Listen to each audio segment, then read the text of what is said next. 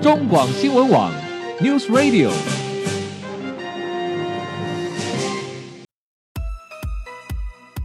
政治大人物、企业 CEO 有何成功的秘诀、制胜的绝招？周日，Mr. Bear，请他们说分明。社会重要议题，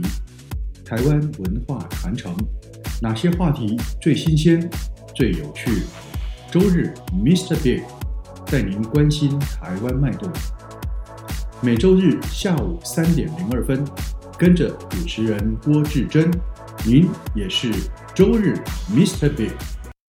各位中广新闻网的听友，大家好，欢迎收听周日 Mr. Big 焦点人物、焦点话题时间，我是节目主持人郭志珍。回到节目中，我们继续访问到的是联经出版社的主编王淑珍小姐。淑珍你好，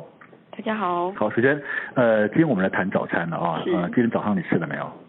是的，是啊，请问你吃什么？我今天早上吃了尾鱼蛋饼，哎呦，还所以你这个是属于西式的早餐是吧？没错没错啊。好，我们今天谈的话题呢，就是谈早餐啊。什么早餐呢？谈早餐的历史。有这本书是由联经出版的《百年早餐史》，谈的是嘛现代人最重要的晨间革命。哇，早餐呃好严重啊！哈哈哈哈好，其实我们刚刚谈到一谈了很多啊，我们谈到当然因为作者啊克里斯琼啊格塔鲁，事实上他是一个法国人，对不对？啊，他由一个欧洲法国人的角度，他在梳理出其实是整个欧洲大陆、整个历欧洲人在整个过去历史中面对各种不同呃饮食所看到的一些现象，因为饮食它就往往外延伸到是当时的欧洲各个国呃航海往往全世界大航海时代所产生的一些呃地理呀、呃人类文化甚至是食材食物的交流，带回欧洲之后所产生独特的一些饮食状况。再加上欧洲经历过工业革命所创造出呃人那时候欧洲人对于一日三餐吃东西的时间跟模式的变化，所以因此他把这本书定成是一种革命啊，一种历史的革命的观点在看这个事情。好，那在这本书里面，我看到作者也特别啊，用了很多的篇幅在强调、在叙述，嗯，欧洲人习惯在早餐所饮用的饮品，咖啡、茶以及可可这些饮料食材中的原产地，其实照理说都不是欧洲生产的，对不对？没错哦，都不是欧洲的原生物种，反而都是在其他州，比如说，嗯。非咖啡应该是比较多是在呃早期是在非洲大陆啦，现在当然现在中南亚中中南美也有了哦。是那像可可树应该是在美洲大陆，对不对没错？那茶当然不用说了，当然以东方亚洲最多了哦，对不对？好，那怎么为什么这些东西反而会变成是欧洲人早餐中最主要的饮品呢？淑珍，它其实跟就是刚才讲到的欧洲向外航海、向外扩张有关系之外嗯呢，它事实上代表了这三种饮料，它代表了一种就是从外输入很珍奇的东西。嗯哼嗯那哼，在一开始的时候，欧洲人对于这三种东西，他是认为是非常珍贵的，嗯因为当时航海，我们都知道就是航程很久，是东西带回来它就坏了。是那你能带回来的东西很少的这样的嗯哼情况之下，嗯这三种饮料它变成贵族餐桌上就是拿来炫耀的一个东西，嗯哼，它是一个嗯哼嗯地位，的象征。是是是，那刚才有提到，就是这三种饮料它的原产地都非常的遥远，嗯那一直要到大概十七世纪左右。这三种饮料，它才比较大量的输入到欧洲，而 OK 且这作者在这里面用了一个很有趣的词，他说呢，这三种饮料是三大兴奋饮品，哦兴奋哦，哎的确是哎，想想他们都有咖啡因啊、嗯嗯茶因啊嗯嗯嗯这些让人就是提神的东西。嗯哼，所以它里面提到一个有趣的事情是，在工业革命的时候，因为当时就是他们大量的生产，嗯这哼，三种饮料在工人的生活当中，它带着非常重要的提神的作用。嗯哼嗯哼嗯哼，所以它一开始是在贵族的餐桌上，那往下往下就是阶级流动之后，变成日常大家生活当中，嗯，早餐或是午餐也好，嗯那晚上要喝其实也可以。嗯哼，但当它变成平价之后，它就变成大家提升的一个重要饮料了。嗯嗯嗯嗯，对，而且我觉得比较有趣的是，我们一般都认为说哈，在西方世界的人比较喜欢应该是以咖啡为主要，对不对？是，但事实上，这本书里面作者也反而给了一个一些数据显示说，其实咖啡虽然是现在的所谓的呃原物料或者是交易的大宗，嗯但是在欧洲人喝茶却是远多于咖啡的，对不对？没错，嘿，很奇怪耶，为什么欧洲人那么喜欢喝茶、啊？反而是一个嗯亚洲的一个一一种一种饮品的东西呢？就是在这本书里面，他提到，其实茶它可能是比较早传入的。嗯嗯那尤其是我们现在很熟悉的有英式下午茶，是它已经变成一种喝茶的文化。是是英国人几乎吃什么，他都要来一杯茶。啊，那而且这种是在欧洲流行的都是红茶类的东西。嗯哼嗯哼，那这关关系到的是当时就是航程非常久，如果嗯是哼生茶，比如说像绿茶那样子的茶叶，它带回去就坏了。嗯哼。所以传到欧洲的几乎都是熟茶。嗯那这个书里面有提到，除了红茶之外，还有另外一种叫做火药茶，它其实就是我们现在很熟知的那种，就是炒到变成圆圆卷卷的，哦，是像是乌龙茶啊嗯那些哼，嗯哼，嗯、像火药形状的这样子的茶。经过被烘焙过的、揉青过的这样子是的，哈，是的，就是非常熟的茶，那才可以到他们那边。嗯哼。嗯哼，那跟可可还有咖啡来讲呢，茶这个东西它的制成事实上是比较简单的，嗯哼，因为嗯哼可可跟咖啡它都是在欧洲它殖民出去之后，那它可以在殖民地开始种植这些作物之后，它才会大量输入回嗯哼欧洲，嗯哼所以茶它历史比较早一点。嗯哼那再再一个是它比较容易取得，嗯，对，而且其实哈，喝茶这东西，我觉得当然，呃，刚刚所说提到说，因为它最早啊，也是欧洲人最早从呃透过大航海时代从亚洲传入的啊、某些层面，呃，也因为这样子取得的不易跟珍贵，早期也都是属于欧洲皇室贵族所独有的，对不对？是哦，也因此，嗯，它变成是一种一种身身份的象征啊。那慢慢慢慢的，当然其实后来也因为欧洲经历过了一些，比如说一些阶层那个资产阶级革命，比如说呃法国大革命。法国大革命之后，其实在书里面作者特别提到，法国大革命对于欧洲的饮食也产生了一个比较决定性的影响。为什么？因为经历过法国大革命之后，很多原本专门仅为皇室或贵族服务的一些大厨，哇，失业了。大量失业，对然后他反而流落到一般哦社会，为一些呃中产阶级餐厅啊，或者是饮食摊啊、餐厅啊，在那边求生存、谋工作啊，反而把过去的一些呃，他们一些烹调的技术，只为宫廷贵族服务的一些美食料理，反而因此散布到全欧洲是各个国家、各个阶层了。所以也慢慢把很多原本仅属于皇室贵族的一些饮食习惯，比如说喝下午茶中，就慢慢传传开来了。所以饮食这东西其实经过很多很多的革命转换，才会散布到民间，散布到一种变成一种全民习惯哈、淑珍。是的，那就是刚才有讲到是嗯属属于阶级的可能向下流动。嗯那其实这整本书它讲到了早餐，那一开始是很珍贵的那些饮料啊、原料之类的，嗯哼都是在贵族的餐桌上面。是所以我们可以看到书里面它会有一些很华丽的形容，嗯哼比如说早餐一定要吃什么火腿加什么什么之是类是的。是是，可是，一般平民其实仔细思考一下，他在这么早的时间，他是没有办法每天早上喝一杯咖啡的。嗯哼，因为当时就是咖啡，它可能在原产地它还是非进口非常量非常的嗯少，哼，嗯哼，所以它这整本书对于早餐的叙述，我们可以觉得是可以看作是从贵族的餐桌，然后下放到平民餐桌的一个过程。嗯哼，嗯哼尤其是在后面工业革命大量制造之后，对对，其实我们刚你刚提到这边就很很关键哦。我们刚刚一直在谈说，因为工业革命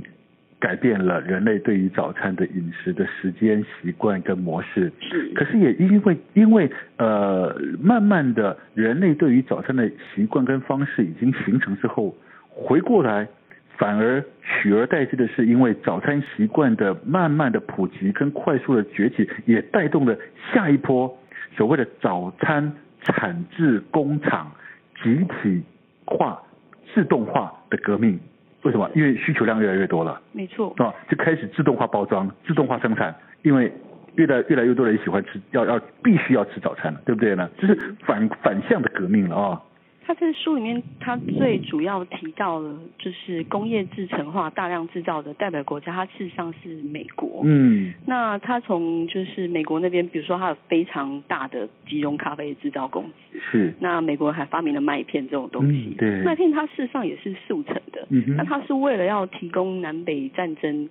呃，他们南北战争的时候，他们需要在战场上快速的吃一些东西，嗯哼他们才发明了麦片。嗯哼，那此外还有巧克力棒这种东西，是也是美洲的，就是传福音的教士，他要去其他地方的时候，他想要接近当地的孩童，所以就把哦巧当克成力是棒伴手礼啦。 对，就是用巧克力棒的方式。那基本上它都是一个，就是为求速成，那为求快速，嗯哼那为了某些目的，它才会这样子发明出来的。嗯哼嗯哼，那刚刚也有提到的是，呃，它大航海时期过后，欧洲向外殖民，他们是在非常多的地方就是有了自己的田地，那种了原物料，然后输入回欧洲。嗯哼，那一直演变到现在的状况是，他们会有非常多跨国的大企业，是食品工业。嗯哼那重点是机械的进步，它也会是里面一个非常关键的要素。嗯，嗯它这里面就提到说，比如说烤面包机这种东西，嗯哼，在书里面被作者称为是厨房的明星商品，呀呀，嗯哼，因为呢，家家户户都可以拥有一个烤面包机这件事情，是，它就造成了吐司嗯，这个食物，它嗯上了每一个人的餐桌没。错，而且不管是欧洲还是亚洲，大家都可以买得起这个器具。嗯哼嗯哼，呀，其实你刚刚提到这个东西哈，呃，因为饮食，因为早餐，呃，所联动出的很多的周边的影响哦，其实是非常多的。除了你刚刚提到这种明星商品烤面包机之外，其实还有另外一个也产生的很比较决定性的的一一些呃变革跟影响。为什么呢？因为我们刚提到说，欧洲人喜欢在早上喝喝茶、喝咖啡，对不对？喝喝可可，也因此，呃，用来盛装这些饮品的容器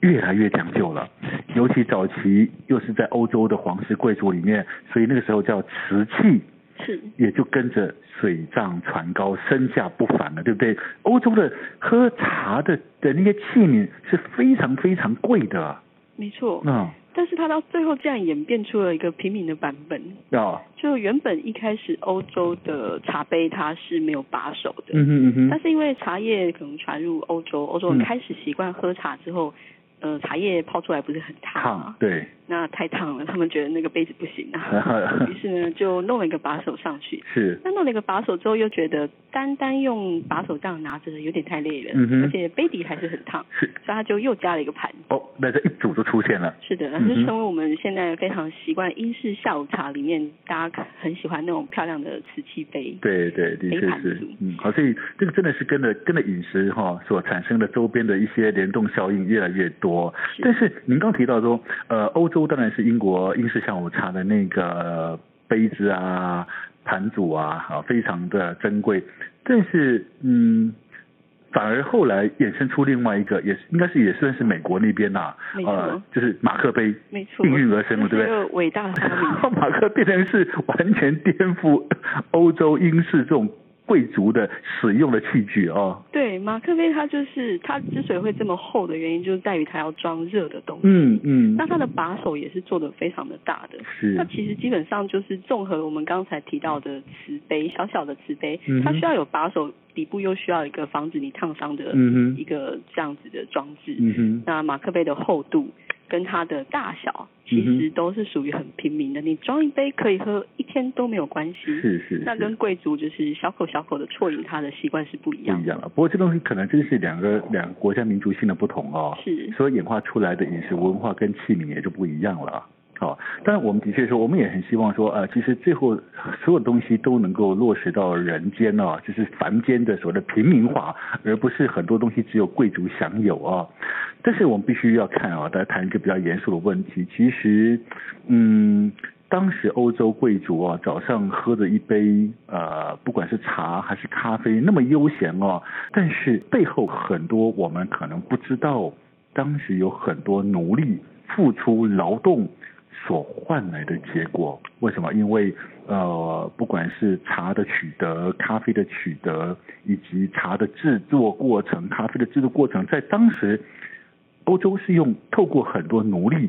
的劳动所换来的，但是这个背后其实是非常心酸的。你像数百年前有欧洲有奴工，尽管到今天呢，这样子一个全球经济的过程里面，还是会有很多贸易的问题，中间有很多贸易压榨。我们知道，呃，在非洲跟中南美洲的很多的咖啡农工存在的一样被压榨的命运，所以才会有所谓的公平交易咖啡这件事情的发生嘛，对不对？是的其 实，在当时，其实背后欧洲的早餐的革命的历史中，背后还有很多看不见的辛酸呢，是对不对，淑珍？是的，它其实我们如果很实际地来看，它就是一个向外掠夺的过程。嗯他，到欧洲，他就是使用，就是让黑奴去帮他种植，比如说咖啡啊、嗯哼糖啊之类的。尤其是糖，它其实是一个非常劳力密集的嗯一个农业。是，那就是书里面提到，欧洲人不管在什么样的饮料里面，他都喜欢加糖。嗯可哼，可加糖是欧洲人的发明，是，那红茶加糖也是欧洲人的发明。嗯哼，呃为什么会这样子呢？就是因为他们往外掠夺之后，他拥有了大量的劳力，他可以去种出非常多的糖，再把它运回欧洲。嗯，那所以它事实上是一个向外掠夺，那使用外部劳力，那提供欧洲高品质生活的一个状态。嗯哈，所以呃，所有的美好的事物的背后都有不为人知的惨痛跟代价啊是的。但我们真真的希望能够渐渐的把它弥平。好，我们谈了这么多的早餐的历史啊，近三百年的整个欧洲早早餐的一种演化史或是革命史。好，那淑珍，我们是不是也来看看我们属于华人的早餐到底有没有文化的演进的过程啊？啊，淑珍。我现在只看到西化的过程，非常严重。哦，原来是我们被西化 了，是不嗯对，是？我啊，早上有吃尾鱼蛋饼，就是 现在大家看到想到早餐，就是想到诶什么吐司夹啊，什么火腿啊之类的这样嗯子。哼那西式早餐店跟中式早餐店比起来，在台湾西式早餐店它是压倒性的多。嗯那再来一个早早午餐店兴起又是另外一个问题嗯了。哼，所以我们就是仔细看看生活当中，会发现自己日常生活它事实上西化的非常严重。是你一个礼拜吃早餐，比如说水煎包来讲好嗯了，哼跟你吃尾鱼蛋吐司，嗯哼尾鱼蛋吐司的几率可能还真的多一点。真的哈、是的，因为第一呃比较好取得，没错嗯对，不对哦？因为你现在要去找这种呃豆浆店有卖水晶包的，可能还真的不太好找。嗯，没错，啊，但是呢，西式的美而美的这种早餐店啊，其实真的是街头巷尾都有啊。所以我们真的我们的早餐在西化的过程还真的蛮严重的。是 OK，好，其实各位听众朋友，不管怎么样，不论你喜欢吃中式早餐、西式早餐，你吃不吃早餐，好，我们都必须要了解，其实早餐近三百年的过程的演化过程中，是有这样子的不同的演变历史的背景，甚至也有许多不同不为人知的。辛酸在背后的。但节目时间关系呢，我们非常高兴邀请到的是联经出版社的主编黄淑珍小姐来帮我们介绍这本《百年早餐史》啊。这个不管怎么样，我们都要了解一下我们每天吃的早餐到底是怎么回事啦。OK，好，非常高兴邀请，谢谢淑珍，谢谢淑珍，谢谢你，谢谢。好，各位听众朋友，我们休息一下，待会儿回到节目中，我们将进行生活医疗大小事健康单元。